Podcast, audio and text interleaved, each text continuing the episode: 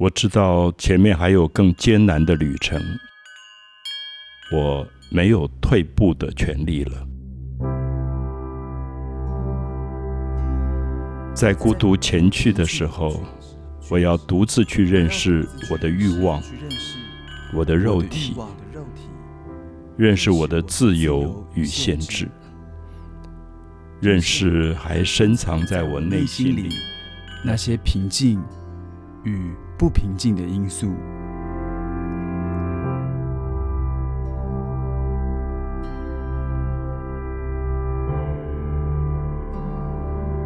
呃，我最近在台中的中央书局有一个小小的展览，这个展览的题目呃很特殊，是我自己用书法写的一句话，就是“孤独是和自己在一起”，孤独是和自己在一起。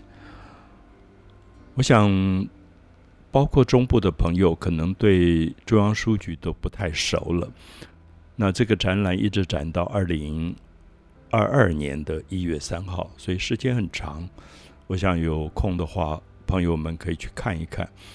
呃，中央书局是一个非常非常老的书店，它创立在一九二七年，所以大家可以算一算看，大概再过几年，它就一百年了。啊，我们身边其实很少有一百年的记忆。那那个时候，如果在一百年前有一个书店，它一定靠近火车站，就是没有高铁的时代，所有的人从一高雄到台中，从台北到台中，他下车的地方就是现在台铁的火车站。那这个火车站周边有很多的机能。不管是旅社啊、戏院啊、医院啊、银行啊、书店啊，都集中在这个区域。可能一般朋友现在都不记得，年轻朋友大概都没有经验。一个有趣的事情就是，台北火车站前面的重庆南路，曾经两边全部是书店，就是因为它是火车站附近，就是人潮多的地方，所以中央书局就等于是。台中的一个文化地标，那个时候在还一九二七年还是日本统治的时代，那台中有雾峰的林家这种比较士绅阶级，他们虽然受了日本教育，虽然讲日语，虽然拿的是日本护照，可是毕竟根深蒂固，协议当中还是有一个汉文化的基础，所以他们总是觉得应该把。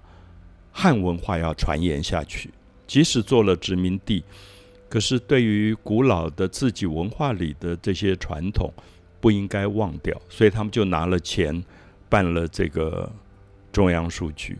所以中央书局除了卖卖这个呃，包括日文、包括华文的书之外，他们当时办画展，他们请陈澄波、廖继春来办画展。他们当时请了一位姓崔的。韩国的舞蹈家来做舞蹈表演，他们也卖乐谱，然后常常办音乐会，所以大家就知道说，它事实上不只是一个简单的书店啊，它是一个有点像一个小型的文化中心。而那个时候台中，现在大家都忘了，它被称为文化城，是因为有这个中央书局。那这个中央书局，我在大学的时候，因为我。有班上有个同学叫陈明台，他的父亲叫陈千武，啊，千千万万的千，文武的武，那他是日治时代有名的一位诗人，所以他们有一个诗社叫立，斗笠的笠，立诗社。那因为这个同学的缘故，所以我暑假大概都会到台中去，然后就会在中央书局见到受日文教育的一些。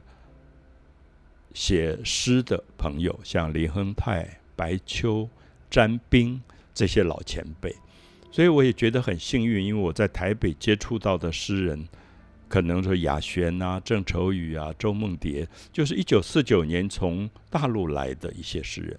可是，如果我没有机会去台中，不去中央书局，我没有办法接触到另外一个系统，就是其实受日文教育，也有一些非常热爱文学。非常爱写诗的一些老前辈，所以我我说幸运的原因是，我觉得在台湾，因为族群的复杂，常常我们身上只有一个族群的记忆。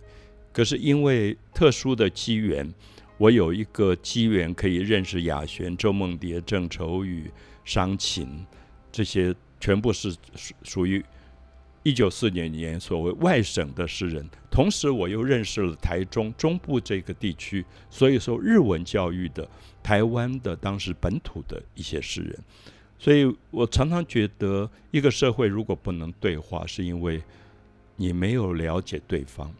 那如果你多了解对方，你觉得他们都是热爱文学的，他们不应该这么彼此是隔阂的或对立的。所以那个时候我们聚会的地方大概在中央书局，所以这个书局对我来说情感也很深。那当然后来我们知道有了成品啊这些新式的书店，这个书局的经营就慢慢没落了。然后到。一九八三年，我做东海的美术系系主任，我经常跟学生下山买书。我们还是到中央书局，可是就感觉到城市在变化。城市变化，就是说台中的老车站周边的繁华，慢慢要被另外一个区域取代。我们现在讲的几六期从化区、七期从化区，它都离火车站很远。大概那个时候也已经在规划高铁，所以你感觉到好像城市的重心要转移了，所以这个书店就有一点没落下去，人越来越少，经营越来越困难。到一九九八年，它就结束了营业。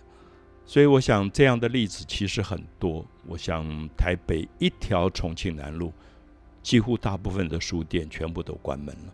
其实。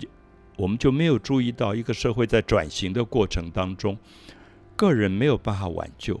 那个时候，我们赶去中央书局抢购一些最后的书，希望能够帮助他、支持他。其实无济于事，因为大势所趋，这个城市的重心已经转移。所以在最近几年，呃，因为永丰余这个企业，他们又认养了中央书局。因为呃，上善基金会的执行长这个张信如女士，她是台中人，所以当然对这样的书店情感很深，所以他就认养了这个书店，重新整修，让它重新营业起来。那对我们来讲，我们就觉得好像有点死而复生啊，那个情感特别深，所以他们一邀请我说，可不可以来书局做一个展览，我立刻就答应了。那同时，我们常常觉得画展应该放在画廊或者放在美术馆，可是我一直对于画廊跟美术馆的空间不是十分的满意。原因是因为我觉得画廊跟美术馆它就是展览一张画，它没有周边的生活。可是不知道大家能不能想一下，我们在台湾，我们走进一个庙宇。我们会看到对联，其实对联就是诗。这些诗句它不是特别放在一本书里让你看的，它是让你在生活里发生的。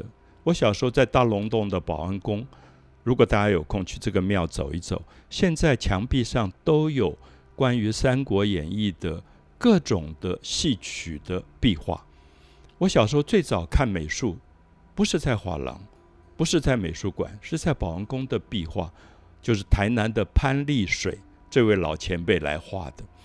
那么，所以我觉得这是东方的传统。东方认为文学艺术应该发生在生活当中，不会那么难，不会特别弄一个空间叫做艺术的空间。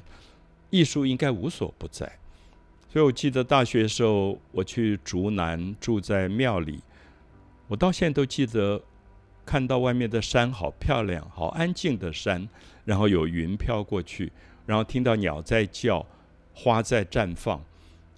那一走进海会安那个庙，就看到一副对联，那个上联是“山静云闲，如是机缘如是法”。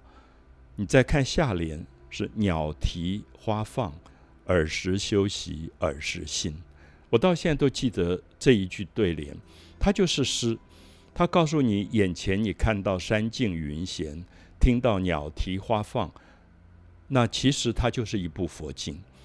所以你可以从看山、看云、听鸟叫、花的开放，领悟很多生命的道理。所以我想这一次在中央书局，我特别选了一些我的书法、绘画，就在这个书架的墙面空间里做展出，不去影响那个书店的营运跟功能。那你看书看书，想去买书，忽然看到孤独是和我们自己在一起，你可能会有一个不同的领悟。我不把它特别当成是一个孤立出来的书法。而是说，也许会有一个年轻人在那边忽然想：“哎，孤独原来是跟自己在一起。”我常常问朋友说：“应酬太多了，你多久没有跟自己在一起了？”我们总是跟别人在一起，跟父母在一起，跟儿女在一起，跟爱人在一起，我们很少有机会跟自己讲话。跟最内在的自我讲话，有一个下午不出去，不见人，不见朋友，不见亲戚，不见亲人，然后给自己泡一杯咖啡，倒一杯酒，跟自己讲话，那个叫做孤独，是和自己在一起。我觉得不跟自己在一起，久了以后会非常非常的空虚。我们都以为说没有应酬，没有朋友。很久没有见亲人，很空虚。可是我觉得世界上最大的空虚是，你有一天忽然失去了跟自己在一起的机会。所以那张书法我写在宣纸上，然后裱起来挂在中央书局。我是希望很多去阅读的朋友，我想阅读的朋友在书里常常找的就是自己。也许他忽然在那个时刻发现说：“啊，是的，我。”买了这本书，我回去要阅读。那有点像我自己过去写的《孤独六讲》，就是孤独是非常重要的一个功课。其实不应该害怕孤孤独。我觉得很多人怕孤独，所以孤独变得很恐怖。因为你不不断的想要逃开孤独，不断的想要用各种的网络世界去跟外面的人沟通，可是到最后有有时候会很受伤，因为。所有的沟通里都有误解。那如果没有好好跟自己相处，没有好好跟自己对话过，你跟别人的对话也常常会出现很多的问题。那这个展览在一个老的中央书局，也是台台中慢慢有一点被没落的一个区域，去的人不是像呃新的从化区那么多。可是我很希望。有朋友重新去走一下台中一百年前的一个老书店，重新去认识台中的被称为文化城的原因，那重新去思考自己跟一个城市的生活空间，那一直到明年的一月三号之前，这些作品都会在那里。那希望跟大家有一个很好的对话。